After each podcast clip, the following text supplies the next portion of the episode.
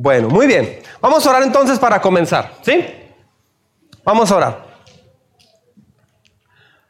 Vamos a orar. Señor, te damos muchas gracias por esta oportunidad, por este tiempo, esta, este privilegio de poder estar aquí, Señor. Te pedimos que hables a nuestras vidas, te pedimos que hables a nuestro corazón. Oramos por cada uno de los que estamos aquí, Señor, porque necesitamos oír tu voz. A veces oímos muchas voces, Señor, de otras personas, de la televisión, de amigos, de amigas. Pero el día de hoy queremos oír tu voz, Señor. Por favor, ayúdanos, guíanos. Te lo pedimos, Padre, en el nombre de Jesús. Te pido que me ayudes a poder exponer tu palabra de la manera más eh, eh, correcta que se pueda hacer. Ayúdame, por favor. En el nombre de Jesús te lo pedimos, Dios. Amén. Amén. Muy bien. ¿Tiene sus hojas de devocional? Bueno, en esas hojas, si gusta, puede, puede, ir, puede ir completando con nosotros, con, cada uno de nosotros, puede ir tomando notas. Si usted viene por primera vez, pues siéntanse por favor como en casa. ¿Sí? ¿Sabe qué es lo peor que puede pasar si está usted en este lugar sentado o sentada? Que esté distraído, que esté pensando en otra cosa, que esté pensando en que está sufriendo, está batallando, está pensando en otra cosa. Es lo peor que le puede pasar. Entonces, no se distraiga, por favor. Dios tiene un mensaje para ti. ¿Qué tal que si usted, qué, tal que si no viniste porque tú quisiste? ¿Qué tal si fue Dios quien te trajo aquí en realidad? Entonces, hay que poner atención porque Dios va a hablar a nuestras vidas. Muy bien. Estamos en una serie que se llama ¿Para qué estoy aquí en la tierra? ¿Está conmigo? ¿Está conmigo? Sí. Muy bien. Ah, esta serie eh, ya vimos dos temas y estamos viendo el, Vimos un tema que tiene que ver con ¿para qué Dios te hizo en la tierra? ¿Para qué Dios te creó? Bueno, Dios te creó para amarte y para que lo ames. ¿Sabe por qué la gente está muy triste y deprimida? Hay jovencitos que están muy deprimidos, muy tristes. Ah, ¿Por qué? Porque no han entendido cuánto Dios los ama no han entendido cuánto Dios los quiere. Yo a los 19 años de edad, desde los 15 años de edad, yo estaba estudiando en la preparatoria y yo me sentía muy vacío, muy triste. Yo tenía mis papás, yo tenía una casa, yo tenía hasta carro, tenía todo, pero me sentía muy vacío, algo me faltaba. Y un día alguien me platicó que Dios es eh, como un padre único, especial. No es como un papá como todos nosotros. Él es, él es el papá muy diferente a todos. Él nunca te va a abandonar. Él nunca te va a dejar. Él te ama. Cuando, él me, cuando alguien me dijo algo así, yo dije, pues yo tengo que conocer a esa persona entonces. Me di cuenta que Dios era real y Dios cambió mi vida. Muchas personas no saben que están en la tierra porque Dios les ama. Dios te hizo porque te ama. Dios te hizo porque te ama. Dios te hizo porque te ama. Hizo el universo, hizo este planeta para que pudieras habitar en él, vivir aquí, porque Él te ama. Voy a hablar de, un tema que tiene que ver con ¿para qué estás aquí en la tierra? Bueno, estás aquí porque Él te ama, para amarlo, para eso estás. Una mujer que se deprime, que está vacía, que sufre, o un, un hombre, el 99% por lo cual nos sentimos tristes, vacíos y desanimados es porque no hemos crecido en esa relación con Dios. ¿Sabe cómo se arregla el 99% de los problemas o el 100% de los problemas de nuestra vida? Aprendiendo a amar a Dios. Cuando no amas a Dios, cuando estás pasando por una, eh, una, situación en la casa, por ejemplo, difícil, o en el trabajo, o te sientes vacío, te sientes solo o sola, necesitas entender una cosa. Dios te hizo para amarte, pero también para que tú lo ames. Dios quiere que lo ames, quiere que hables con Él, quiere que le platiques cómo te sientes. No ayuda nada cuando alguien se pone a, rayarse la mano, a rayar una pared, a pensar un chorro de cosas, a ponerse con el teléfono. Eso no ayuda. Lo que ayuda es que puedas decirle a Dios, me siento triste, me siento vacío. Si eres de verdad, por favor ayúdame. No hay nada más grande que un adolescente, un joven, una mujer, un hombre, ya casados o sin casarse, puedan decirle eso a Dios. Las dos semanas pasadas vimos esto, que Dios te creó para que lo ames y para que te dejes amar por Él. Porque hay gente que no se deja amar por Dios. Hay gente que no sabe dejarse amar por Dios. De hecho, hay una persona, hay, personas que les dicen, ven, déjame darte un abrazo. Y hay personas que no, no se dejan abrazar. O sea, no quieren que Dios les abrace, que, su papá o su mamá les abrace o que alguien les abrace. ¿Por qué no quieren un abrazo? Porque no saben dejarse amar. Tal vez fueron maltratados, tal vez alguien te rechazó, te sentiste raro o rara, pero Dios te creó para amarte. ¿Sí? Él es tu padre y Él te ama. pero no todos deciden amar a Dios. ¿Sí? Entonces, mire lo que dice la Biblia en Hebreos 2.10, si quiere anotar el texto y lo busca en su casa. Acá está, eh, léalo conmigo. Dice, en efecto, a fin, léalo conmigo por favor, todo el mundo. En efecto, a fin de llevar a muchos hijos a la gloria, convenía que Dios, para quien y por medio de quien todo existe, perfeccionara mediante el sufrimiento al autor de la salvación de ellos. Dios te ama tanto que Él dijo, yo quiero llevarlos un día al cielo. Yo quiero llevarte al cielo, pero para eso necesitas entregarle tu vida a Jesús. Necesitas ah, aprender a amarlo y dejarte amar por Él. Miren, el segundo propósito de mi vida es este. Mucha gente piensa que el propósito de su vida es crecer, estudiar, ganar dinero, casarse. No, eso no es el propósito principal. El propósito principal es que Dios te creó para amarte. El segundo propósito es este. Aquí va. Juntos conmigo. Dios me formó para su familia. Otra vez. Dios me formó para su familia. ¿Sabe qué es este grupo? ¿Sabe qué, es esto? Esto es una iglesia, pero Dios le llama familia. Esta es una familia, de eso voy a hablar hoy. Dios te creó, te formó para ser parte de una familia. Alguien diría, pues sí, pero en mi familia mi hermano me habla feo o, no sé, o mi papá se fue o lo que sea. Dios te formó para su familia, pero es la familia de Dios. Muchas personas se confunden y piensan que este, Dios está lejos porque su papá está lejos, pero no, Dios es un padre muy diferente. Entonces Dios te formó para ser parte de su familia. Escuche esto. Si Dios no hubiera querido que fueras parte de su familia, no estaríamos aquí, ni usted ni yo. Mire lo que dice Efesios 1.5. ¿Está conmigo? Dice, juntos por favor, Dios decidió de antemano adoptarnos como miembros de su familia al acercarnos a sí mismo por medio de Jesucristo. Hasta ahí. Dice la Biblia que Dios decidió antes de, crear el mundo adoptarte como su miembro, adoptarte como un hijo de su familia. ¿Sí? Dios decidió de antemano adoptarte como miembro de su familia. Aquí dice, al acercarnos a sí mismo, o sea, Dios, Dios te acercó a Él. ¿Sí?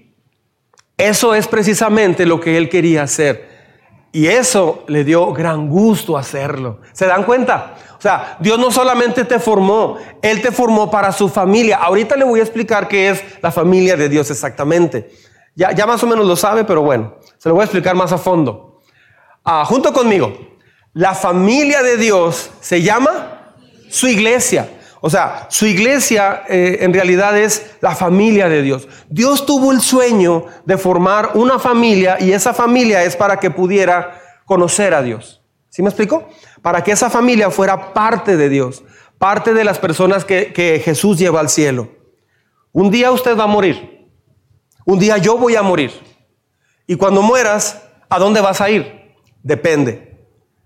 Dios vino a la tierra para llevarte al cielo cuando mueras. Pero hay gente que dice, yo no quiero nada con Dios. Entonces tú decides no ir al cielo, te vas a ir a otro lugar que no es bueno que vayas. Uh, mire lo que dice la Biblia en primera carta a Timoteo 3, 14 y 15. Primera de Timoteo 3, 14 y 15. Aunque espero verte pronto, ¿leen conmigo? Aunque espero verte pronto, te escribo estas cosas ahora, para que si me retraso, sepas cómo deben comportarse las personas en la familia de Dios. Esta es la iglesia del Dios viviente, columna y fundamento de la verdad. O sea, la iglesia es una familia, no es así como una religión, no, la iglesia es una familia. El segundo llamado, razón, misión, propósito por el que estás en la tierra es para que usted y yo seamos parte de, la familia de Dios. Hay, jóvenes que les gusta ser parte de una pandilla, porque quieren ser parte de una pandilla. Vi una vez un programa donde para, para que alguien se hiciera miembro de una pandilla, entre, los, entre cinco lo golpeaban al de en medio. Y lo golpeaban bien horrible, pero horrible. Ya cuando le dejaron toda la cara desfigurada y todo mal, ahora sí ya lo abrazaron, es parte de la familia. Ok, la familia de Dios no es así. Aquí no hacemos eso. Pero ¿por qué entonces hay jóvenes que quieren ser parte de una familia, de, de, una pandilla así? Porque quieren sentirse parte de un grupo, pero ese grupo no te va a llevar a nada bueno. La familia de Dios te va a llevar a tener una vida como Dios quiere que la tengas. Tal vez tus papás no te enseñaron una vida buena, pero Dios puede enseñarte a través de esta familia una vida diferente. Así que, soy llamado, ¿puede decirlo conmigo en voz alta? Soy llamado a pertenecer a su iglesia. Cuando digo pertenecer a su iglesia no me refiero como a una religión. Por favor, quite la idea de una palabra de la palabra religión. Dios no vino a fundar religión, él vino a fundar una iglesia. Entonces, la palabra iglesia ¿sí? En, el griego es eclesia. ¿Puede decir conmigo? Eclesia. No es eclesia, es eclesia. Saque su así. Eclesia. Ok. Cuando llegue a la casa, puede decir, ¿de dónde vienes? De la iglesia. Apantállelos. ¿Sí? Este, literalmente significa, esa es la palabra griega, eclesia. Quiere decir un grupo de personas que son llamadas por Dios. O sea, Dios te está llamando a ser parte de su familia, pero mucha gente lo rechaza. Mucha gente no quiere nada con Dios. No sé por qué, pero no quiere nada con Dios. La gente quiere mejor seguir su propia vida. ¿Sí? En otras palabras, la iglesia no es como una reunión, un evento. La iglesia no es un programa que se hace, no es un edificio. Mucha gente piensa eso, que la iglesia es justamente eso. Dicen, voy a la iglesia. Se refiere a que van a una reunión aquí. Pero la iglesia en realidad no es un edificio, ¿sí? No es un suceso, es una relación. La iglesia es para aprender a relacionarte con los demás. La iglesia es un lugar donde platicas con la gente. Ah, aquí adoramos a Dios, aquí cantamos a Dios, aprendemos de Dios, conocemos a Dios. Básicamente tiene que ver con relacionarte con Dios y con la gente. ¿Sí? Entonces voy a platicarle algunas cosas muy importantes de lo que es la iglesia. Y Jesús usó cuatro, usó más, pero voy a mencionar cuatro símbolos, o no sé si, este, sí, símbolos que, usó para explicar qué es la iglesia. ¿Sí? En primer lugar, puede completar ahí. Número uno, en la familia de Dios aprendo mi verdadera identidad. La iglesia es una familia. Ahorita lo dije, ¿verdad? La iglesia es una familia. Una persona me dijo, es que yo, yo vengo de bien lejos, yo no tengo familia aquí. Bueno, esta puede ser tu familia. De hecho, a veces sucede que en, la iglesia tienes una familia y te sientes más adaptado, más incorporado, te sientes más amado, a veces que tu propia familia. Sucede mucho. En la iglesia aprendo mi verdadera identidad. ¿Qué es identidad? Es como tú te ves, lo que tú eres le preguntaron a un jovencito de 11 años, le preguntaron, este, un rey lo invitó a comer y él dijo, ¿y usted se anima a invitar a alguien como yo, que soy como si fuera un perro? ¿Usted invitaría a alguien como que es que vive como un perro a sentarse a comer con un rey? Eso era lo que él pensaba. Él se había lastimado las piernas y no podía caminar bien. Y él se veía a sí mismo como, como un desperdicio de la sociedad, como, como un perro, como alguien así muy mal. Eh, a veces tenemos esa idea. Ah, tu verdadera identidad no la vas a aprender de tus papás. O sea, quien tú eres no te lo enseña tu papá ni tu mamá. No te lo enseña este, tu familia inclusive. Ah, en, en muchos casos tu familia no te ha enseñado eso. Hay familias que sí lo enseñan, pero no lo aprendes del mundo, de la escuela, no lo aprendes de otras partes. Tu verdadera identidad, quien tú eres, lo aprendes en la iglesia. Es en la iglesia donde aprendes quién eres, donde te das cuenta para qué estás aquí en la tierra. ¿Ha notado que la gente a veces usa ropa de, alguna marca? Por ejemplo, no sé, la marca que sea. Yo digo, ¿por qué la gente usa algunas ropas de algunas marcas? Por ejemplo, los, algunos jóvenes le dan mucho énfasis a tener un teléfono. Tu teléfono, ¿qué marca es? ¿Qué teléfono traes? Como que eso es importante. Tu reloj, tus tenis. Ah, pues es que yo, yo, yo quisiera tener algo así muy padre. Mucha gente dice. Porque pensamos que eso marca tu identidad. Eso, eso te hace ver bien. Este, ¿Y tu reloj cuánto te costó? 11.99 o 100 pesos. Ahí en las segundas shopping mall. Este, ah, 100 pesos, ah, pues está bien. ¿Y el tuyo? 500 dólares. O sea, ¿por qué, ¿por qué gastas tanto en un reloj? Porque, porque nos gusta o le gusta a la gente y la gente dice, es que esas cosas quiero que formen parte de mi identidad. Pensamos que eso hace nuestra identidad, pero tu identidad no viene de lo que te pones como ropa, no viene de, de lo que haces en tu trabajo. Tu identidad viene de cómo te relacionas con la gente. Lo que, lo que marca para que estás en la tierra son tus relaciones. Ah, ahora, una vez yo fui con Raúl, fuimos a una tienda del Paso donde venden ropa usada, se llama Goodwill, creo. Y fuimos y estábamos allí y, vi una chamarra azul marino que decía náutica. Y ahí me gustó mucho. dije, ah, mira qué bonita, era un rompevientos. ¡Oh, qué padre chamarra, Raúl! Y estaba como nueva, traía como una etiqueta, o sea, como que no la usaron. Y veo el precio, 5 dólares. 100 pesos. ¿Cómo dije, Manolo? Entonces, este, dije, ah, qué padre. Y lo me dice Raúl, yo te la picho. O sea, dos veces. Ah, pues qué padre. Pues me la, me la compró. Ah, pues ya salí con chamarra y luego me la puse y dije, y me quedó bien padre. A, la a las dos semanas fuimos a Guadalajara y en Guadalajara, este sí se está transmitiendo.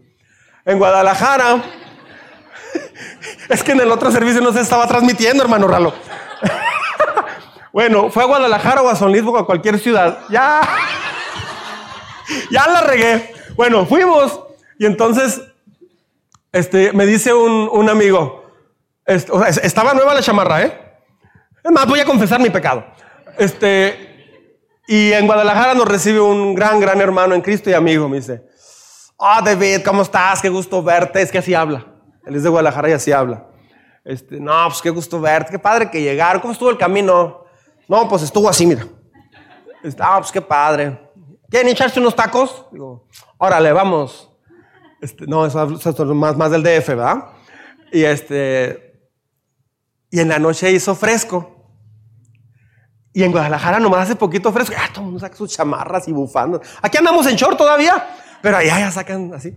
Entonces yo saqué mi chamarrita. Y me dice Álvaro, ah, aguas, aguas. No, no, cuidado qué padre chamarra. Y ya la vio, le digo, ¿te gusta? Y ya, hombre, está bien. Ay, póntela, póntela. Luego se la pone, le digo, ¿te la regalo? No, no, no, no, no, ¿cómo crees? Dice, a le gusta mucho esa marca.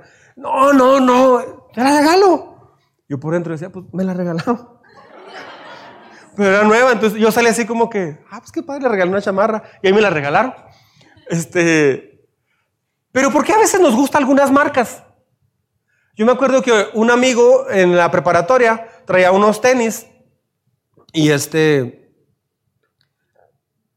dos, amigos traían unos tenis y uno eran unos tenis Nike.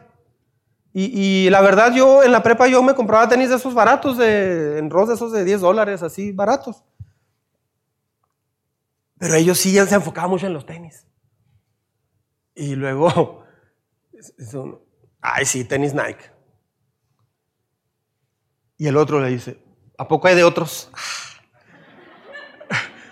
Entonces el otro se quedó callado y dice, ¿y tú de cuáles traes? Yo compré unos, quién sabe dónde dijo. A ver, y se levantó el pantalón y decía marca Mike. O sea, eran unos tenis marca uh, Patito no, porque allá está, pero marca una marca nueva, le llaman marca pirata, ¿no? Pero eran similar. Lo mismo, pero más barato. Entonces, era así como que, dice, por eso me los tapo porque son Mike. Pero por fuera se veían muy parecidos. Yo les dije, ay, qué ridículos son, se ven iguales. Pero tú pagaste como el triple, ¿no? Sí, pero están chidos, son Nike. digo, ¿dónde dice Nike? Pues acá, mira, la palomita. A veces pensamos que las marcas nos identifican. Pero, por cierto, Vi una vez ahí en las misiones un señor que iba caminando y traía una playera que decía, Tommy. Y luego atrás decía, How high como dijo uno que no habla inglés. Tommy. ¿Qué no le debería de pagar dinero Tommy por usar esa playera? No nos pagan. Y, les hacemos promoción. Este.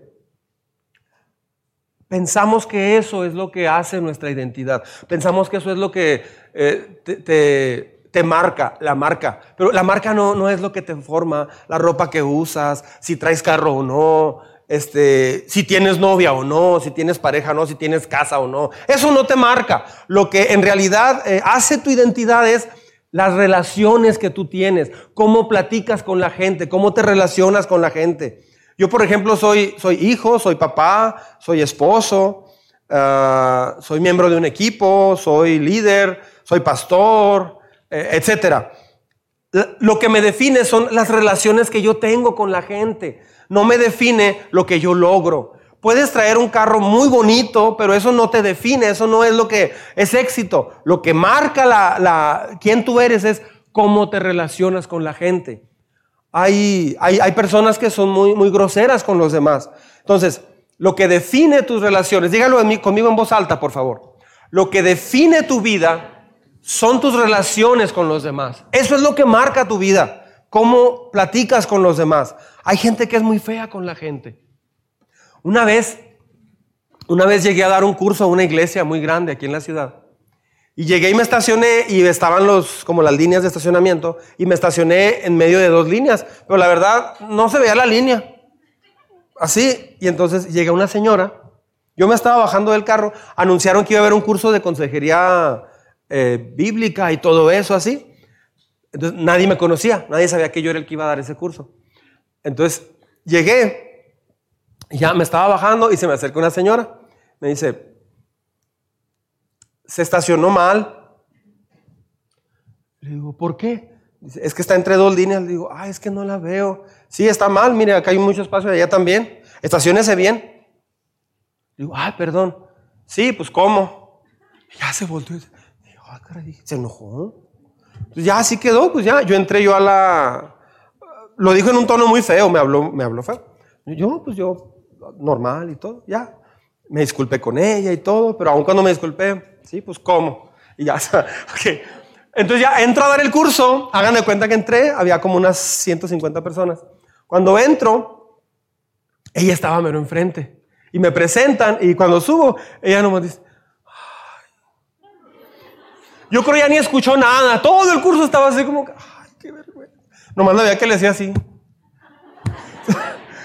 le dio pena. Entonces, a veces pensamos que somos cristianos, sabemos cosas de Dios, traemos una Biblia, etcétera, etcétera, pero la gente se porta mal con otra gente. No, lo que marca tu vida son las relaciones, la, la edad que tengas. Hay jóvenes que desde muy chavos empiezan a ser bien groseros con la gente, pero groseros. Se burlan, no respetan, etcétera, etcétera. Entonces, lo que marca tu vida son las relaciones. Mire lo que dice Efesios. ¿Sigue conmigo? Efesios 2.19 dice, juntos por favor. Así que ahora ustedes, los gentiles, tiempo ahí. ¿Quiénes son los gentiles? ¿Es la gente muy gentil? No. Los gentiles son todos aquellos que no somos judíos.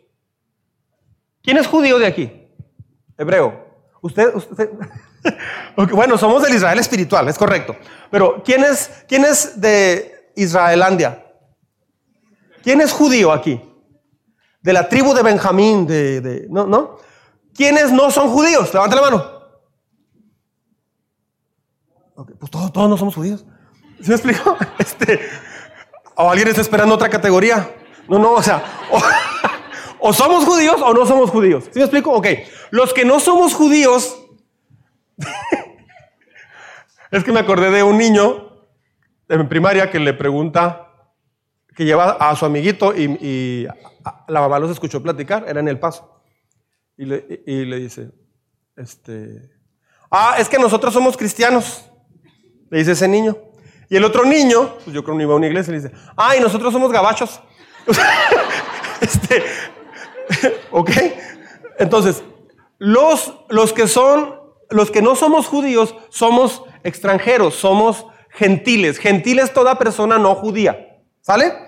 Este, entonces, ¿Cómo saber quién soy realmente? Bueno, mire lo que dice. Otra vez. Así que ahora ustedes, los gentiles, o sea nosotros, ya no somos desconocidos ni extranjeros. Son ciudadanos junto con todo el pueblo santo de Dios. son miembros de la familia de Dios. Tal vez no te gusta mucho la familia que tienes, tal vez no tienes una familia ahorita, estás lejos de tu familia, no sé, o tal vez tu familia nomás están todos callados, así no hay mucha relación, no sé cómo esté tu situación y me da tristeza que enfrentes algo así, me, duele que enfrente algo así, pero hay una familia que Dios creó para ti. Esa familia es este grupo. Ah, pero ni los conozco, pues es que así es la familia. Por ejemplo, esta chaparrita que está aquí, levante su mano, ella es mi hija. Ella, este, conoció a un muchachito. Bueno, el muchachito la conoció a ella. Entonces, ellos son novios. Allá está en cabina el muchachito. Puede ser que eh, lo que se espera o lo que viene es que ellos se van a casar más adelante. Un día la va a pedir, me van a salir más canas. La va a pedir y se van a casar. Entonces, ¿cómo alguien que, que no conozco llega un día a tu casa hermano pastor, está la hermanita Priscila. Este, ¿Cómo sucede que llegan a ser tu familia? Si es, un extraño. es un extraño que no conoces. Yo cuando llegué a la familia de mi esposa, por ejemplo, está Aide, está mi, tía Silvia, o sea, yo llegué, yo llegué, me acuerdo que estaban Blanca y Silvia, mis, mis tías de mi esposa, que son mis tías. Las tías que no la despistan. Estaban, me acuerdo que Silvia y Blanca, Perdón, Silvia, es, bonito ser pastor por esto. Entonces, eh, me acuerdo que estaba y digo, buenas, buenas noches, está Perla. Y Blanca hizo más o menos algo. ¿Dónde está Blanca? Que está Blanca. La bendiga, Blanca. me acuerdo que hace, Perla. Y volteé a ver a Silvia. Nomás le faltó hacer.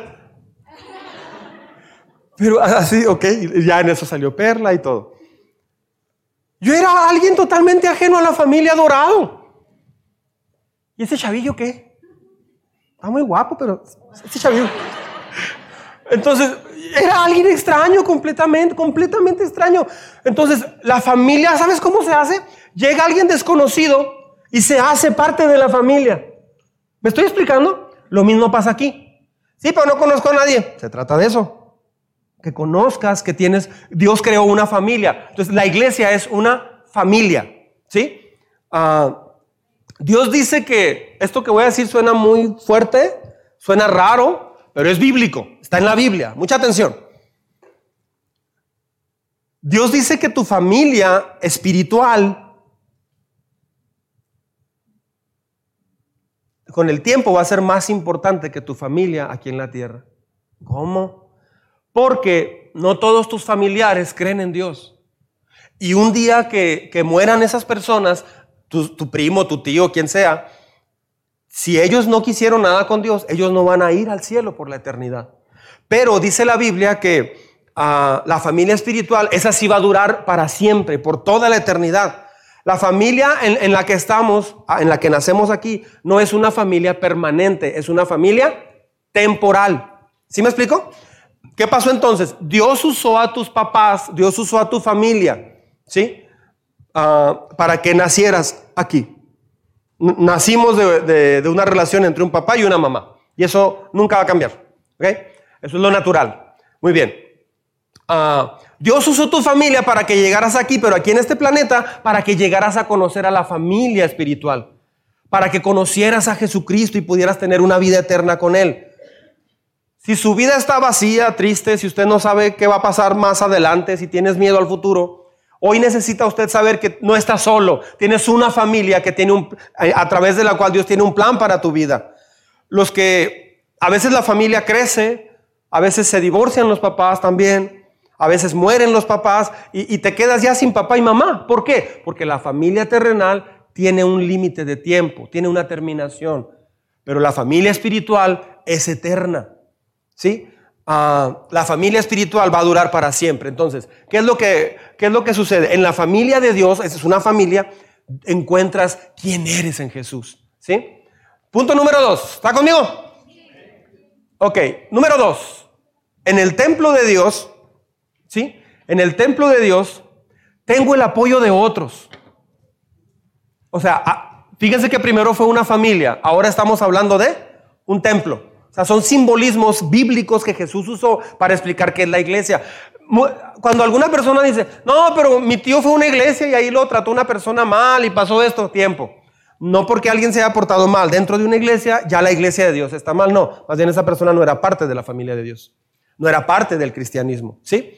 Entonces, ah, en el templo de Dios tengo el apoyo de otros. ¿Sí? Me ayudan a, hacer silencio, por favor, para no distraer a los demás. No, no estoy ahí nada más por mí mismo. Por ejemplo, esta madera que está aquí. Antes de estar aquí estaba allá en aquel cuartito que es una bodeguita. Allá estaba. Luego había una llave de un baño que estaba en esa bodega que está a mi lado izquierdo. Ahí estaba empaquetada en una caja. ¿Estaba en la iglesia? Sí. ¿Esta madera estaba en la iglesia? Sí. Pero todavía no era parte del edificio. Tenía que ensamblarse. Había una tubería que medía media pulgada y 30 pulgadas de largo, por ejemplo, tubería de gas o de agua. Si quedaba media pulgada más corto, era muy difícil que, funcionara porque por ahí iba a escapar todo el gas o el agua. Tuvieron que cortarla de la medida correcta para que pudiera funcionar. Entonces, puedes estar en la iglesia, en una bodega, ahí nada más siendo parte de, puede ser un ladrillo, lo que sea, pero hasta que se conecta con el edificio ya es parte. ¿Me estoy explicando? Miren, e, e, este barrote que está aquí o este que está acá, si hubiera quedado más, tanto así más corto, pues estaría, el techo estaría así. ¿Sí? O más largo, pues el techo estaría así. Entonces, tiene que ser a la medida perfecta para que embone, que ensamble. Entonces, Dios ve la iglesia como un templo, como si fuéramos todos, como si la iglesia de Dios fuera un templo donde tú eres parte de ese templo. No estás ahí porque se te ocurrió. No eres el llanero solitario. Le voy a platicar algo. Un día una persona Tenía un mes viniendo a la iglesia, dos meses. Y vino y me dijo, pastor, quiero decirle algo. Estuve un mes enfermo, un mes enfermo, a punto de morir, con lágrimas en los ojos, me dijo. Estuve a punto de morir. Y aquí donde predican del amor de Dios, nadie me llamó, nadie me visitó, nadie se interesó por mí, nada. Estuve solo a punto de morir. Y estaba llorando, estaba muy molesto. Yo lo escuché amablemente le dije, bueno, ahora permítame decirle, hacerle unas preguntas.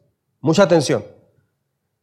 Le digo, cuando tenemos un momento de saludarnos, yo veo que usted se va al baño, veo que no saluda. Es que no me gusta saludar. Bueno, yo veo que usted no hace eso. Yo le invité como unas cuatro veces a los grupos vida, reuniones en casas, y usted nunca ha ido a ninguna. Lo invité a venir a trabajar con un grupo de hombres y nunca vino. Lo invité a una reunión de hombres y no vino. Lo invité a un retiro de hombres y no vino. Cuando se acaba la reunión, eh, apenas vamos a orar, este, se acaba la predicación, usted se levantaba, agarraba un sobre, echaba una ofrenda, lo echaba y se iba. Ni siquiera se esperaba a la, oración final ni a saludar a la gente. Le digo, entonces, ¿por qué, ¿por qué dice que nadie se preocupó por usted? Pero usted, ¿cuándo se preocupó por conocer a la gente? El problema no es la iglesia, el problema es usted que no ha entendido que la iglesia es relacionarse, es aprender a relacionarse. Imagínate que una mujer diga, me quiero casar, pero ¿sabe qué? No soporto hablar con este hombre. ¿Pero cómo te quieres casar? No, pues es que lo amo. Pero no le puedo dirigir la palabra. No me gusta hablar con él. No me gusta cuando me visita. Entonces, ¿para qué te quieres casar? Pues para estar casada. Soñé siempre con un vestido de blanco. Pero si no puedes estar con él. Ah, no, en relación estamos muy mal él y yo. Pero me quiero casar. No funciona. Quiero ser cristiano, pero no quiero relacionarme con nadie. Solo vengo y salgo. No, eso no es cristianismo. Ah, la estructura más fuerte de este lugar no es el edificio, somos las personas que nos apoyamos unos a otros.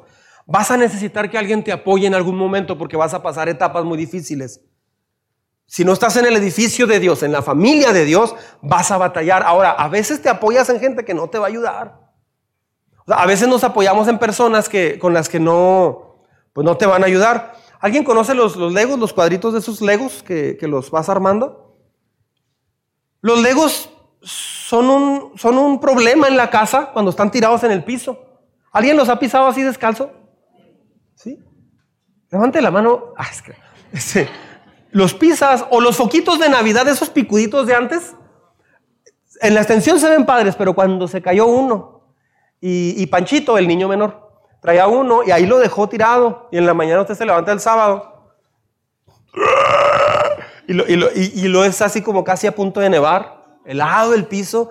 no traes pantuflas ni calcetín, así directo, así, y, y te cortas.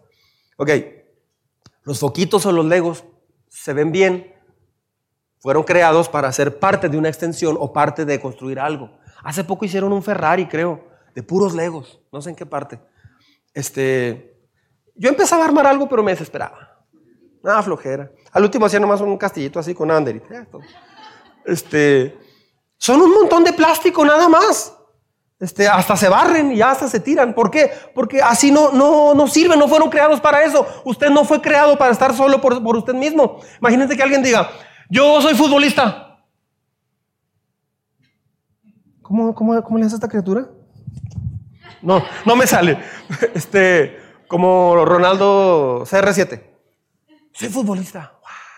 Hay quienes meten gol y hacen el mismo festejo de Ronaldo. Usted no haga eso, por favor. Esto es de Ronaldo. Se ve mal. Ok, bueno.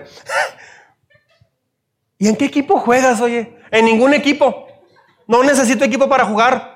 Yo me juego contra mí mismo y contra quien se ponga enfrente. Soy parte del equipo que está en el mundo en todas partes.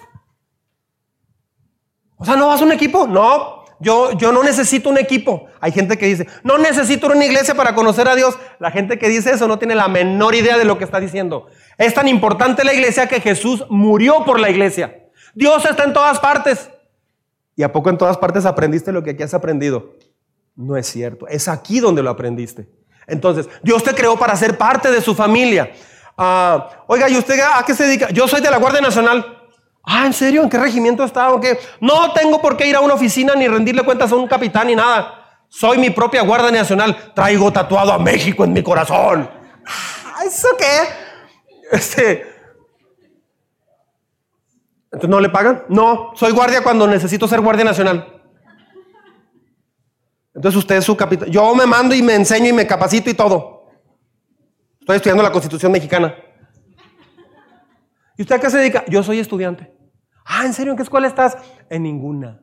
No necesito ir a una, institución capitalista que absorbe. O sea, soy estudiante del mundo. Oh. Entonces no estás matriculado. No, no necesito. Pues puedes estudiar toda la vida, pero no puedes ser una maquiladora. Buenas tardes. Aquí es el puesto de ingeniero, licenciado. Ah, muy bien. ¿Dónde estudió? En el mundo en Discovery Channel, en, YouTube, en redes sociales. Eh, mi tía Panchita, ella me platicó tantas cosas del mundo que, ya, que sabe ella. Yo aprendí, leí, leí, nunca leí el libro del Principito, yo lo leí todo. Este, así, o sea, no, te van a pedir, necesitamos que acredite sus estudios profesionales. ¿Sabe qué? No necesito ir a una institución. En ese momento te van a pedir, por favor, retírese, gracias. Nosotros le hablamos, no nos llamen, nosotros le hablamos. No, es que déjeme decirle, ok, seguridad, me acompañan, por favor. O sea, ¿por qué? Porque está mal esa persona. Entonces muchos, muchos dicen, yo no necesito ir a una iglesia. Yo soy cristiano, pero ¿a qué iglesia vas? A la iglesia de Dios que está en el mundo, porque Dios está en todas partes. Eso es tan falso como que soy Bill Gates. Este, no, es, no, no es eso. Este, entonces, fuiste creado para pertenecer. Fuiste creado para pertenecer. Toda escuela tiene una matrícula. Todo ejército tiene un listado, tiene una estructura de jerarquía, tiene, tiene un procedimiento. Un, equipo de fútbol pues tiene, tiene un coach. Todo tiene que ver con relaciones. Mire, bien raro. ¿Ha visto que Elon, Elon Musk, Elon Musk, el dueño de Tesla, el otro estaba aburrido y compró Twitter, este, la empresa por 44 mil millones de dólares, quién sabe cuánto pagó. Y estos dos días pasados se vio, hace unos días se vio un, un satélite de aquí de Juárez se vio, yo no lo vi, pero salió en la tele ya cuando lo vi, ay, nunca lo vi, bueno. Elon Musk está llenando el planeta alrededor, eh, todo lo que rodea el planeta, de satélites, porque está diseñando un sistema de red de comunicación satelital a través del cual va a haber una conexión 24 eh, horas, pero una conexión, una conexión en todo el mundo. Le voy a decir algo. Él quiere lanzar una línea de telefonía mundial y parece que va a poner a temblar a todos, todas las compañías de celulares. Pero, aparte de eso, eh, tiene otros fines también. Pero lo que yo, esto es algo mío, creo que él no sabe Él no sabe que Él está preparando la segunda venida de Jesucristo aquí a la tierra. Porque en Apocalipsis 1.3 dice, cuando Jesús, o sea, Jesús un día va a regresar a la tierra por su iglesia. ¿Se le hace un cuento de hadas? No, analice la historia de la humanidad, las guerras y todo lo que ha pasado. Eso sí es un cuento así. Bueno, un día va a venir Jesús a la tierra por su iglesia, por los que hayan creído en Él, por los que caminen con Él, por los que vivan con Él. Ok, viene por su iglesia, pero luego dice que viene con su iglesia. Es en dos etapas. Cuando viene con su iglesia a la tierra a establecer su reino de paz, Ah, dice la Biblia que todo ojo verá ese acontecimiento. Pero eso fue escrito hace dos mil años. Hace dos mil años no, había la tecnología que hay ahorita. ¿Cómo sabía el apóstol Juan, que, inspirado por Dios escribió Apocalipsis, que todo ojo le iba a ver? Por ejemplo, si no tuviéramos telefonía, ni satélite, ni televisión, ¿cómo lo vas a ver si llega a, en Jerusalén? ¿Cómo? De aquí no se ve, nomás te van a platicar hasta que llega el caballo o el barco y te avisa. Pero ahorita, por ejemplo, ayer hubo una fiesta de, en, Seúl de Halloween, entre comillas. Este, ah, hubo una fiesta y murieron más de 80 o 100 personas. 140 eh, al parecer. Este, hubo una estampida y murieron 140 personas. Fue ayer. Y hacía dos horas que había pasado y ya lo estabas viendo en YouTube. ¿Cómo es posible? Por la tecnología que tenemos. Entonces, el dueño de Tesla no sabe que tal vez su tecnología va a ser usada para que se pueda ver un evento en todo el planeta. Y ese evento va a ser la venida de Jesús. Lo van a usar para mundiales de fútbol, para olimpiadas, para muchas cosas, pero también va a ser usada por eso. Eso no lo teníamos hace 19 siglos. Entonces, con toda la tecnología que tenemos, hay gente que se siente sola. ¿Se ha fijado en eso? Hay gente que se siente sola. Eso, eso está muy raro. Entonces, fuiste llamado a pertenecer. ¿Puedes decirlo conmigo? Fui llamado con más convicción. Fui llamado, bueno, presente. Soy llamado a pertenecer a su familia. Muy bien. Número tres. ¿Sigue conmigo o ya se durmió? Número tres. Eh, perdón, me faltó este texto, discúlpeme. Estamos cuidadosos, discúlpeme. Estamos cuidadosamente, ¿cómo dice? Unidos a Él, está hablando de Dios, y vamos formando qué? Un templo santo para el Señor, o sea, somos como ladrillos, parte del templo de Dios.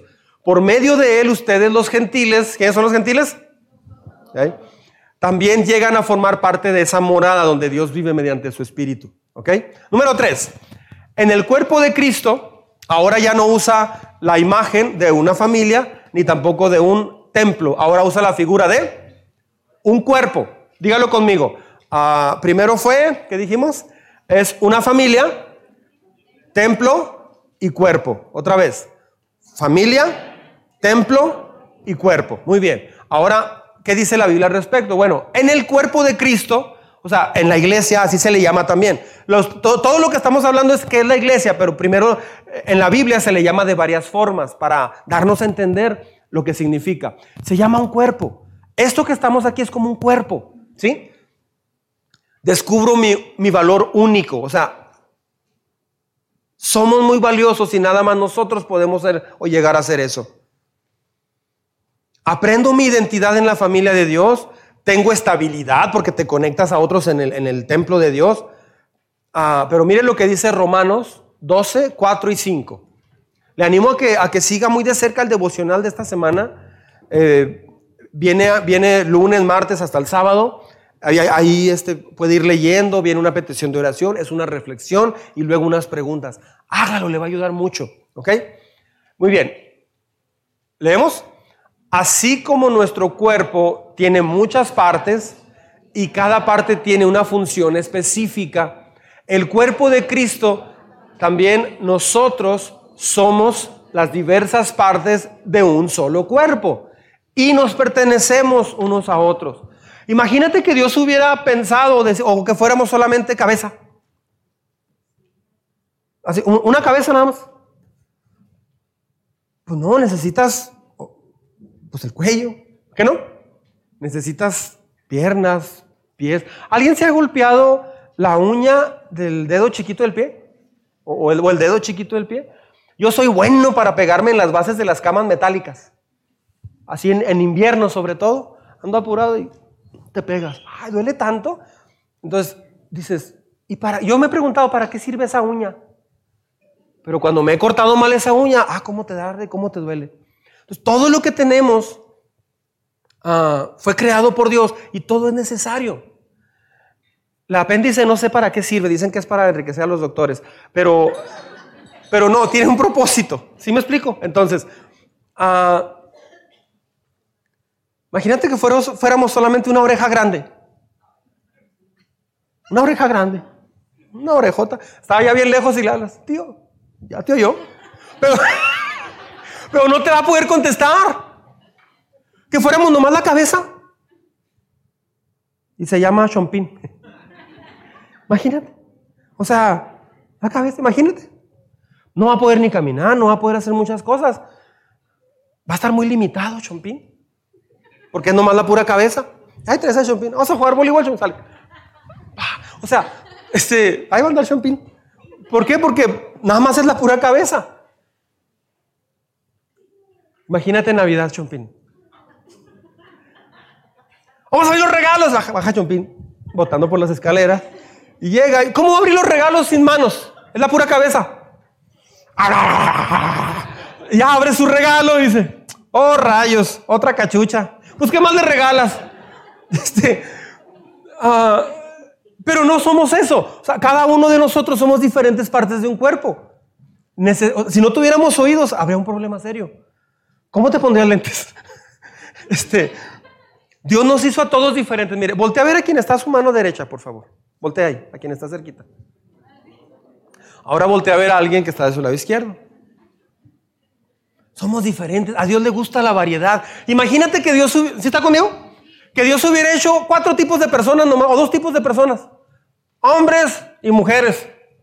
Todos iguales. Oye, Pepe, ¿y cuál te gusta? Son iguales. Son iguales. pues no sé. oye, pues no, fuimos, fuimos al cine. ¿Pero con quién fuiste? Con, Lolita. No, no era Lolita.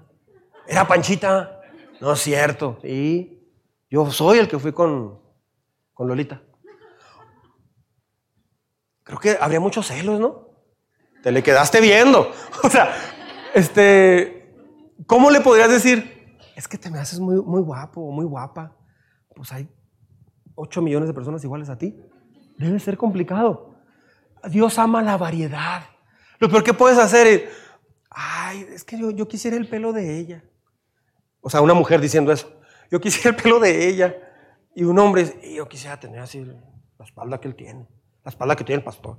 O sea, este, yo, yo quisiera decir, Dios te hizo único. Hay jóvenes que dicen, yo no tengo esos talentos, yo no puedo hacer eso, a mí se me dificulta esto, y, y, se frenan. No, Dios te hizo único y te hizo especial, pero eso lo encuentras en la iglesia.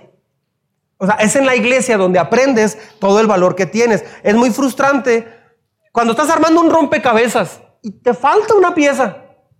Qué frustrante es, la buscas por mar y tierra porque fue mucho trabajo y ya lo armaste este, duraste de dos a seis años, porque así decía la caja, de dos a seis años.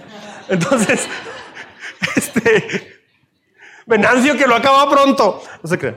Este, entonces, Ralo, contrólate, por favor. Entonces, este, te falta una pieza. Qué frustrante por esa pieza que te falta.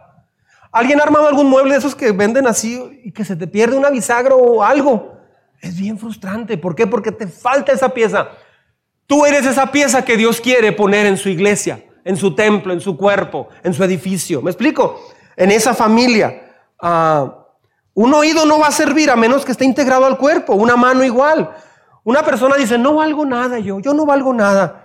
Es porque no ha entendido qué es la iglesia. La iglesia es como un cuerpo y cada quien desempeña una función diferente. ¿Me estoy explicando? Número cuarto y último, número cuatro y último. ¿Está conmigo? Vamos terminando. En el rebaño, ahora es un rebaño. ¿You know un rebaño? ¿Sí? Ok. En el rebaño de Dios, otra vez, primero le llamó familia y luego templo, cuerpo y ahora rebaño. Muy bien. En el rebaño de Dios recibo protección.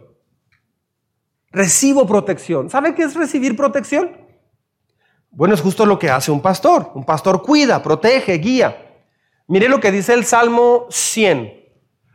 No los buscamos en la Biblia, para los nuevos les comento esto, no buscamos en la Biblia cada versículo porque lleva mucho tiempo, prefiero mejor dar más información, le doy un bosquejo, le doy un devocional, que lleva eso sí lleva mucho trabajo, y para que usted lo, los vea en casa, ¿sí? Pero aquí es para obviar un poco de tiempo. Una vez tomé tiempo y usamos 15 minutos buscando versículos. Entonces mejor así lo hacemos un poquito más fluido. Salmo 100, verso 3. ¿Están listos? Conmigo. Reconozcan que el Señor es Dios. Él nos hizo y somos suyos. Somos su pueblo, ovejas de su prado. ¿Para quiénes es esto? Para los que creen que el Señor es Dios, que Jesús es Dios. Ahora, los que no creen o los que no quieran creer, un día lo van a tener que creer. ¿Por qué? Porque lo van a ver físicamente. Solo que a lo mejor lo vas a ver cuando mueras. Si eso lo entiendes ya después de muerto, no te va a servir. De hecho, no te va a ayudar todo el mundo lo va a reconocer antes o, después de tiempo, a tiempo o fuera de tiempo. El consejo es que lo reconozcas a tiempo, ahorita en vida. ¿Por qué? Porque Jesús vino a eso, a la tierra, a mostrarte una nueva vida, a salvarte. ¿Sí? Entonces dice, somos su pueblo. Y luego, ¿cómo dice? Ovejas de su prado. Ah, las ovejas son los animalitos más inocentes e indefensos. De hecho, cuando sacrifican una ovejita, no hace ruido. No hace ruido. Me tocó una vez ver, algo así y yo estaba llore y llore porque me recordó que Jesús se le llama el Cordero de Dios. Y él, él enmudeció, dice la Biblia. Él no se defendió. Herodes le dijo, el, el, rey Herodes, haz un milagro para mí. Y Jesús no hizo ningún milagro. Cuando murió Herodes y fue al cielo y se encuentra con Jesús, no quiero saber cómo le fue debe haber sido increíble. Entonces, a una ovejita la pueden estar degollando y no hace nada. Se queda así. De hecho, si las ovejas se caen, batallan mucho para levantarse. Se pueden hasta llegar a morir. Tienen, entonces, fíjate qué hermoso. Las ovejas tienen que ser protegidas por pastores. ¿sí? Eh, me encanta cuando veo un pastor este, en el campo con, con sus ovejas. Se ve fascinante. Un, maestro del, seminario me platicó que él iba en Israel. Iban en el camión muchos pastores de aquí de México. Dice que de repente se atraviesa una ovejita y luego dos y tres y el camión tuvo que frenar. Y va un pastor eh, de, Israel con su vara. Todos los pastores viendo eso se volvieron casi locos. ¡Wow! Se bajaron a tomar video, fotos, todo. Y, y, se acerca a este pastor y le pidió al traductor que si le ayudaba y le dijo, este, ¿desde cuándo usted es pastor? Oh, me lo heredaron mi, papá y mi abuelo y no sé qué. Y luego le hizo una pregunta. ¿Y las, las ovejas siempre lo siguen a usted? Dice, sí. Dice, ¿y cuándo es cuando usted pierde una oveja? Dice, bueno, cuando se enferman de los oídos y me dejan de escuchar. Ya no me oyen. Y no oyen que les voy hablando y se quedan, se distraen comiendo algo o bebiendo agua y se pierden, no encuentran el camino. Las ovejas son unos animalitos que necesitan una guía, por eso es muy fácil que se pierdan. Y entonces eh, llego a la casa y no me di cuenta y regreso, la busco, no la encuentro y al otro día encuentro los huesos porque se la comió un lobo o un coyote. Dice, eso es tan triste, pero todo comienza cuando dejan de oír. Entonces, ¿por qué Dios eligió un rebaño de ovejas como ejemplo de lo que es la iglesia? Porque Dios sabe que necesitamos protección. ¿Me estoy explicando? Dios sabe que necesitas protección. Alguien que se cree autosuficiente va a batallar mucho en su vida cristiana. Mire, ¿por qué Dios eligió un rebaño como ovejas como ejemplo de lo que es la iglesia? Vamos a leer Juan capítulo 10, verso 11 al 17. Este es un texto muy, muy especial. Se acostumbraba o se acostumbra eh, pagarle a los pastores en el campo le pagaban allá en Israel, por ejemplo, le pagaban y ese pastor cuidaba las ovejas. Pero mire lo que dice Jesús. ¿Lo leen junto conmigo? Yo soy el buen pastor. El buen pastor da su vida por las ovejas. El asalariado no es el pastor. y a él no le pertenecen las ovejas. Cuando ve que el lobo se acerca, abandona las ovejas y huye. Entonces el lobo ataca al rebaño y lo dispersa. Tiempo. Lo que quiere el diablo contigo es dispersarte para que no seas parte de una familia, de una iglesia. Él quiere que te mantengas aparte. ¿sí? Eh, el diablo quiere agarrarte a solas para acabar contigo. ¿sí? Ah, por eso ser parte de una familia iglesia como esta es muy bueno. Te va a ayudar. Vas a enfrentar los problemas no solo o sola. Alguien te va a ayudar. Mire, verso 13, juntos. Y ese hombre huye porque, siendo asalariado, no le importan las ovejas. Él va porque le pagan. Luego dice el verso 14, yo soy el buen pastor, conozco a mis ovejas y ellas me conocen a mí. Así como el Padre me conoce a mí y yo lo conozco a Él y doy mi vida por las ovejas.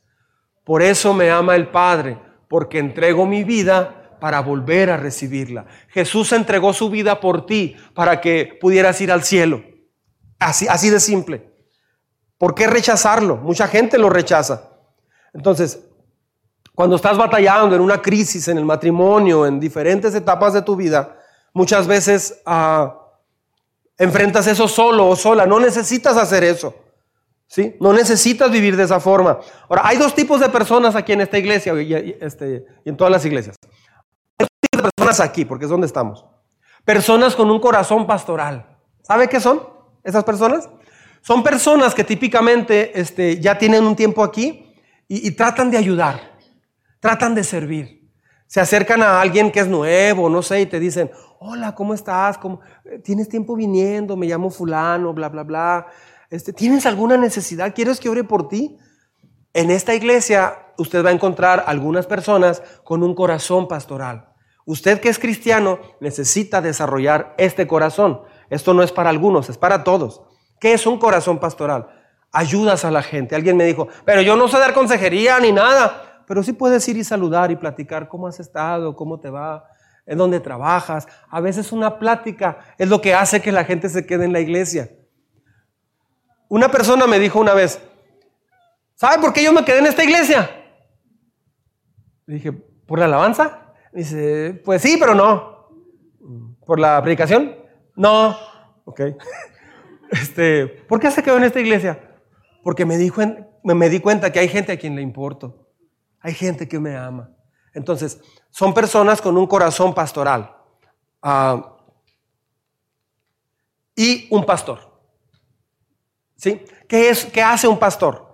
Bueno, cuando usted trabaja, cuando usted trabaja, entra una maquiladora o a un trabajo el que sea, le dicen cuál es la descripción de su puesto de trabajo. Te dicen qué es lo que vas a hacer. Yo les voy a platicar en este momento cuál es, a qué es a lo que yo, Dios me llamó, qué es lo que yo hago. Mire. Primera de Pedro capítulo 5, verso 2 al 4. ¿Sí? Esto es lo que Dios me dice a mí como pastor de esta iglesia. Dice, cuiden del rebaño que Dios les ha encomendado. Eso es lo que me dice Dios. Aquí usa el, ejemplo de un rebaño. ¿Sí estamos? Cuiden del rebaño que Dios les ha encomendado. Háganlo con gusto. ¿Sí? No de mala gana ni por el beneficio personal que puedan obtener de ello. En algunas versiones dice por, por el dinero. ¿Sí? Dice, sino porque están deseosos de servir a Dios. Otra vez, cuiden el rebaño de que Dios les ha encomendado. Háganlo con gusto, no de mala gana ni por el beneficio personal que puedan obtener de ello, sino porque están deseosos de servir a Dios. ¿Sí? No abusen, así dice, no abusen de la autoridad que tienen sobre los que están a su cargo, sino guíenlos con su buen ejemplo. Así cuando venga el gran pastor, recibirán una corona de gloria y honor eternos. Qué bonito texto, ¿verdad? Pero qué difícil texto. Este, si usted un día me ve a mí abusando de autoridad, si me ve enseñando algo que no es correcto, Alguien me preguntó este miércoles pasado, creo que fue Luis, me preguntó, ¿y cómo es que una iglesia entonces empieza a salirse de lo que es y cómo se convierte en algo diferente a lo que Dios dijo que fuera? Ah, ¿sabe, ¿Sabe dónde comienza todo? Comienza cuando un pastor dice más o menos algo así. Dios me reveló esto. Dios me hizo sentir esto. Dios me habló esto. Dios me dijo aquí. Y entonces ya vale más como la palabra de esa persona, del pastor, que la Biblia misma. ¿Sí me estoy explicando? Es diferente cuando yo, yo he dicho, Dios me mostró esto y miren, aquí está en la Biblia. Es muy diferente. Todo debe ser comprobado con la Biblia. Ah, me platicó un amigo, él ya falleció. Me dijo, yo una vez iba a una iglesia muy grande aquí en la ciudad, hace ya muchos años. Dice, yo iba platicando con, con el pastor y el pastor había dicho algo que no estaba en la Biblia, que no era correcto. Y este amigo dice que le platicó al pastor, oye pastor, pero eso no está en la Biblia. ¿Cómo, cómo armonizas eso? Es que lo que tú dijiste no, no, no está en la Biblia. Y dice que el pastor le contestó así, tú haces lo que yo te digo. Wow. Él se quedó bien triste y por eso se salió de esa iglesia. Si usted me ve a mí diciendo algo así, por favor, corra de esta iglesia. No se quede aquí si yo dejo de ser ejemplo como esposo, como papá, como, como un hombre, como etcétera, si yo no soy ejemplo, si estoy viviendo mal, si hay un desorden en la iglesia, busque una iglesia donde encuentre un pastor íntegro, por favor. ¿Sí me explico? Si un día ve que me deschaveto, ¿sabe qué es deschavetarse? Eh, corra por su vida. No necesitas pedirle permiso a Dios para moverte de una iglesia donde no se está enseñando la Biblia como es. En automático tienes que salir de ahí. ¿Por qué? Porque Dios, eso no es la iglesia. ¿Sí? Las vidas son dramáticamente cambiadas. me ha tocado ver muchas vidas cambiadas. Piense, si no hubiera llegado usted aquí un día, ¿qué sería de su vida? ¿Qué sería de tu vida? ¿O qué puede ser de tu vida si el día de hoy le entregas tu vida a Jesús? Mire, es otro texto, el último, Hebreos 13, 13 17. Este texto es para ustedes, pero también para mí. El otro era nomás para mí. Este es para usted y para mí. Lo compartimos. Obedezcan, así dice, ¿no? Obedezcan a sus dirigentes. En otra versión dice a su, a su pastor o sus pastores, dice, y sométanse a ellos, pues cuidan de ustedes como quienes tienen que rendir cuentas. Les voy a abrir mi corazón. Este versículo a mí me da mucho miedo. Me da mucho miedo. Porque un día un día yo voy a estar parado frente a Dios, o vamos a estar todos, no sé cómo lo va a hacer Dios, no sé si va a ser por, por congregación, no sé cómo va a ser. Pero Dios me va a pedir cuentas. Imagínate estar en la presencia del juez supremo, rindiéndole cuentas de esta de, de qué hice como pastor. Yo un día le voy a dar cuentas a Dios como pastor. No me gusta este texto. No me gusta, pero todo lo que yo he hablado, todo lo que yo he hecho, le voy a dar cuentas a Dios. Todo en absoluto. Entonces cuando alguien dice, yo quiero ser pastor con usted. Ah, chida, está bonito. Digo, yo, yo por dentro digo, ay Señor, llámalo tú de, de veras, que no sea pura emoción. Porque hay pastores en la ciudad, en el mundo, que no son pastores llamados, son pastores que lo tomaron como un reto personal, como una autocomplacencia o no sé. Yo no soy pastor porque sea buena gente, porque sea, no sé, alguien especial. No, no. Soy pastor porque Dios me llamó. Dios me llamó a ser pastor. Punto final. ¿Sí me explico? Entonces, ah, eso es la iglesia. Ahora, termino con esto. ¿Cómo yo veo el ministerio que, yo, que Dios me dio? Muchas personas dicen, eh, damos el lugar al pastor. A mí eso no me gusta. No, hoy, estuvo bien. Pero una vez Jaime Dueñas, levanta tu mano, Jaime. Sí, cómo no. Ya pasaste listo. Una vez Jaime Dueñas estaba dirigiendo aquí. Y luego yo estaba sentado donde estaba más o menos Priscila. Y Ralo estaba allá, allá, por aquella parte. Como tres sillas atrás de mí. Entonces yo estaba sentado, acá está Ralo y enfrente está Jaime, ¿no? Y Jaime está dirigiendo y Jaime dijo más o menos algo así. Ahora vamos a dar la bienvenida al ungido del Señor. Yo estaba ahí sentado, cuando dijo eso, yo volteé para atrás a ver quién venía. Yo pensé que iba a llegar, pero volteo y me encuentro con Ralo. Ralo se torció de la risa, así hasta creo que se levantó, no sé. Porque a mí eso me incomoda mucho. Sé que Jaime lo hizo de una manera como honrarlo, entiendo. Gracias. Te quiero condenado. Pero, este, déjeme le digo cómo, cómo yo es que veo eh, el ministerio pastoral. Típicamente va, va el pastor, el buen pastor, o sea, que es Jesucristo. ¿Sí estamos? Jesucristo y luego, eh, o bueno, va el pastor y luego aparte del pastor va el rebaño, las ovejas, y aparte del rebaño va quién? Anda un perrito. You know, perrito. Ok. Es el pastor y luego son las ovejas y anda un perrito ahí alrededor. ¿Sí, sí, están conmigo? Muy bien. Si se distrajo, reconéctese conmigo, por favor. Ah, va el pastor al frente y el pastor dice, digo, chifla de otra forma, pero no me sale. Y el perrito, que sabe, ya está entrenado, está atento a la, voz del pastor. y, el perrito pastor, el perrito ovejero se llama, viene y empieza a, llevar a las ovejas. Vamos a decir, van aquí y acá hay un precipicio. Hagan de cuenta, ¿sí? Y acá está un precipicio y tienen que ir para allá el pastor silba o, le hace una señal y entonces el perrito, las ovejas van caminando para acá, no se dan cuenta. Esa es una característica de las ovejas. Hay ovejas que van caminando por un kilómetro a un incendio y un precipicio y no se dan cuenta hasta que llegan. O se dan la media vuelta y se van. La oveja es un animalito que necesita protección. Ahora, bien curioso porque se van a caer al precipicio y las ovejas van.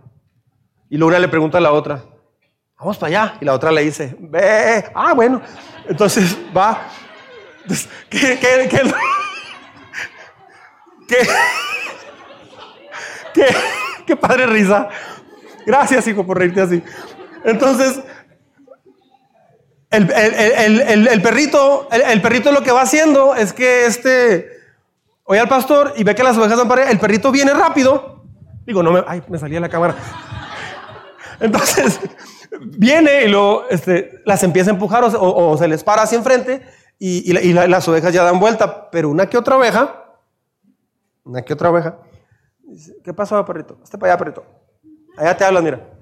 Entonces, y el pastor ve que una oveja se va descarriando y vuelve a hacer otra señal. Y el perrito va y entonces se le pone enfrente y ¿sabe qué, qué hace el perrito con las ovejas? Se pone enérgico. Y ya la oveja se asusta ¡ah! Y se va y se encarrila. Entonces, en el momento fue triste, fue difícil. El perrito tuvo que segregar cortisol y todo eso, pues, se, puso nervioso. Pero el perrito está obedeciendo al pastor y al final esa oveja no se perdió. Así me veo yo, como un perrito. wow. Yo me veo así.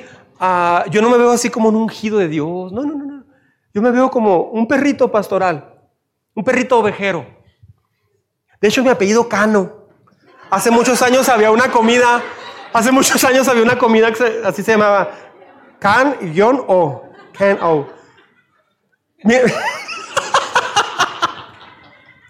Válgame, hay que grabar esa risa. Este, de hecho, mi esposa, ¿saben cómo me dice? Oye, canino. O sea, ella pasa con su plancha o algo. Oye, canino, acuérdate que quién sabe qué. Wow. Esa es la función mía. Mi, función es este, ir y decirle, oiga, eh, mire, está pasando esto, te va a pasar esto, va a pasar allá. Por favor, escúchame, mira, Dios quiere esto. Y entonces la gente entiende y cambia. Ese es mi trabajo. ¿Sí me explico? Amén. Muy bien. Póngase de pie, por favor.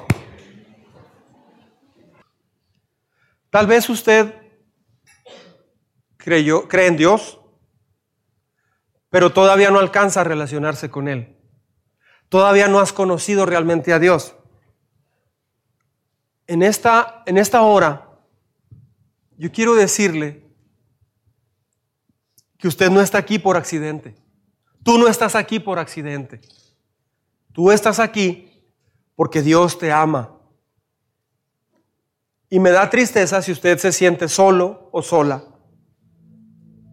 Tal vez no tienes una familia, tal vez estás, te sientes solo sola, tal vez usted se siente, está pasando por una etapa difícil en su trabajo, con sus hijos, en, tu matrimonio, no sé, no sé. Pero lo que sí sé es que esta mañana Dios te trajo aquí para decirte cuánto te ama y para decirte que Él tiene una familia lista para apoyarte, para enseñarte, para eh, cuidarte y que juntos aprendamos a caminar una vida con Dios. Dios quiere restaurar tu corazón. Tal vez no has podido perdonar a alguien que te lastimó.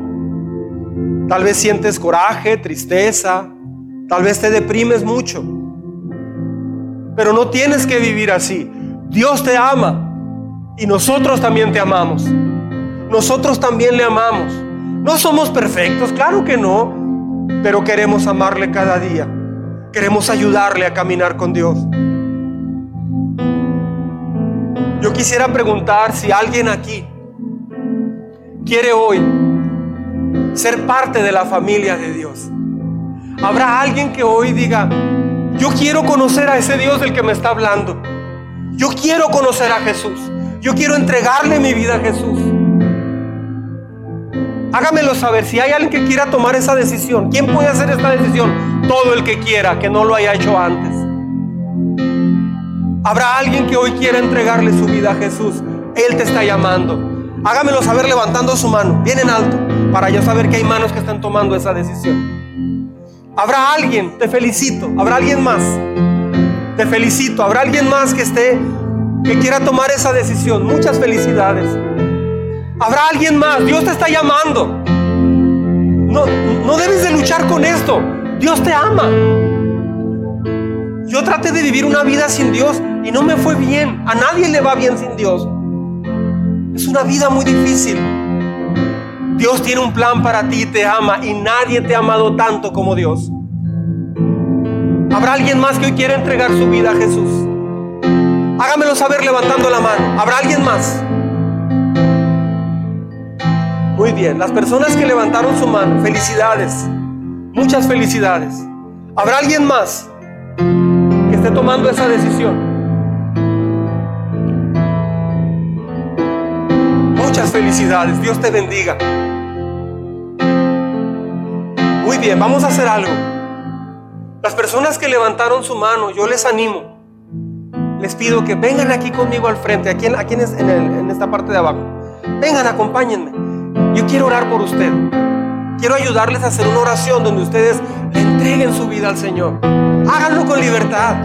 Yo les voy a guiar en oración. No tiene que hacerlo solo. Yo le voy a guiar. Es más, alguien de nosotros te va a acompañar para que no estés solo.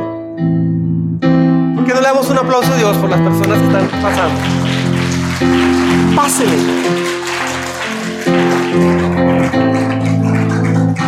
¿Habrá alguien más? ¿Habrá alguien más que diga hoy, es que si Dios es todo eso, pues yo quiero conocerlo? ¿Habrá alguien más? No van a estar como aquel hombre que dijo, ese pastel sabe bien feo y no es cierto, no sabe rico. Hasta que alguien le preguntó, ¿ya lo probaste? Dice, no. No puedes decir nada de Dios si no lo experimentas, si no lo conoces. A los 19 años de edad, Dios cambió mi vida. Yo lloraba y me deprimía mucho, pero Dios transformó eso a los 19 años de edad. Yo no sabía lo que era llorar de alegría. Dios transformó mi tristeza en una alegría que yo no entendía. ¿Sí? ¿Alguien más quiere pasar hoy? Levante su mano y véngase para acá. Si hay alguien más, no esté titubeando. Dios te está llamando. Es que Estoy seguro, siento que hay personas que quieren pasar pero les da vergüenza. Escuche, Jesús caminó varios kilómetros cargando una cruz, siendo golpeado, se burlaban de él y él no le dio vergüenza caminar para ir y morir por ti en la cruz del Calvario. No debe de darnos vergüenza, por eso pedimos que pasen, porque Jesús pasó por la vía dolorosa de Jerusalén, que era una calle. Si hay alguien más, pase, por favor. No dejes para mañana lo que hoy Dios te está hablando. Si esta noche mueres y no tienes a Jesús en tu corazón realmente, no vas a ir al cielo. Esto no es algo sencillo, esto es el por qué Dios te trajo a la tierra. Si alguien más quiere pasar, solo venga acá al frente. Amén. Bien, ¿por qué no, no los acompañamos? Acérquese, por favor, acompáñenles, que nadie esté solo o sola.